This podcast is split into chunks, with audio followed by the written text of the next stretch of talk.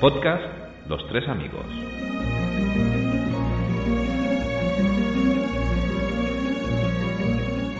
Pues la recomendación que os traigo hoy para sobrevivir este confinamiento por el coronavirus es Lo que queda del día, una película de 1993 que supuso una nueva colaboración entre el director James Ivory y Anthony Hopkins. En esta película seguimos al señor Stevens, eh, interpretado por Anthony Hopkins, que es el primer mayordomo de la mansión Darlington Hall, que está regentada por diversos aristócratas a lo largo de la historia.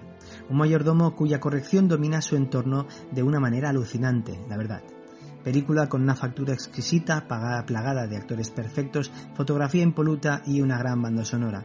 Pero sobre todo es una historia de amor imposible y apasionante. Es a Lucy es una pasada cómo Emma Thompson lleva la iniciativa incansable tras ese mayordomo interpretado por Anthony Hopkins sin dar el brazo a torcer.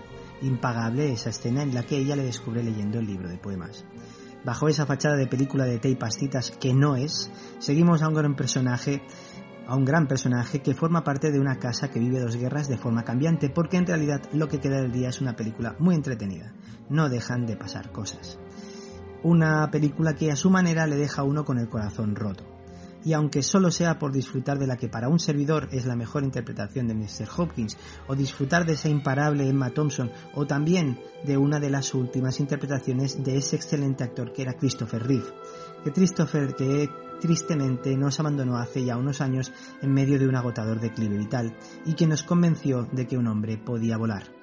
Vencer el perjuicio que a priori puede provocar esta obra y maravillaos con ella en la plataforma Movistar Plus.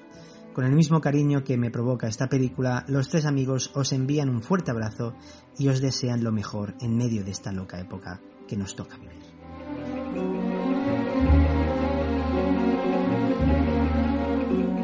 Los Tres Amigos, un podcast de cine con toques de humor. ¿O era de humor con toques de cine?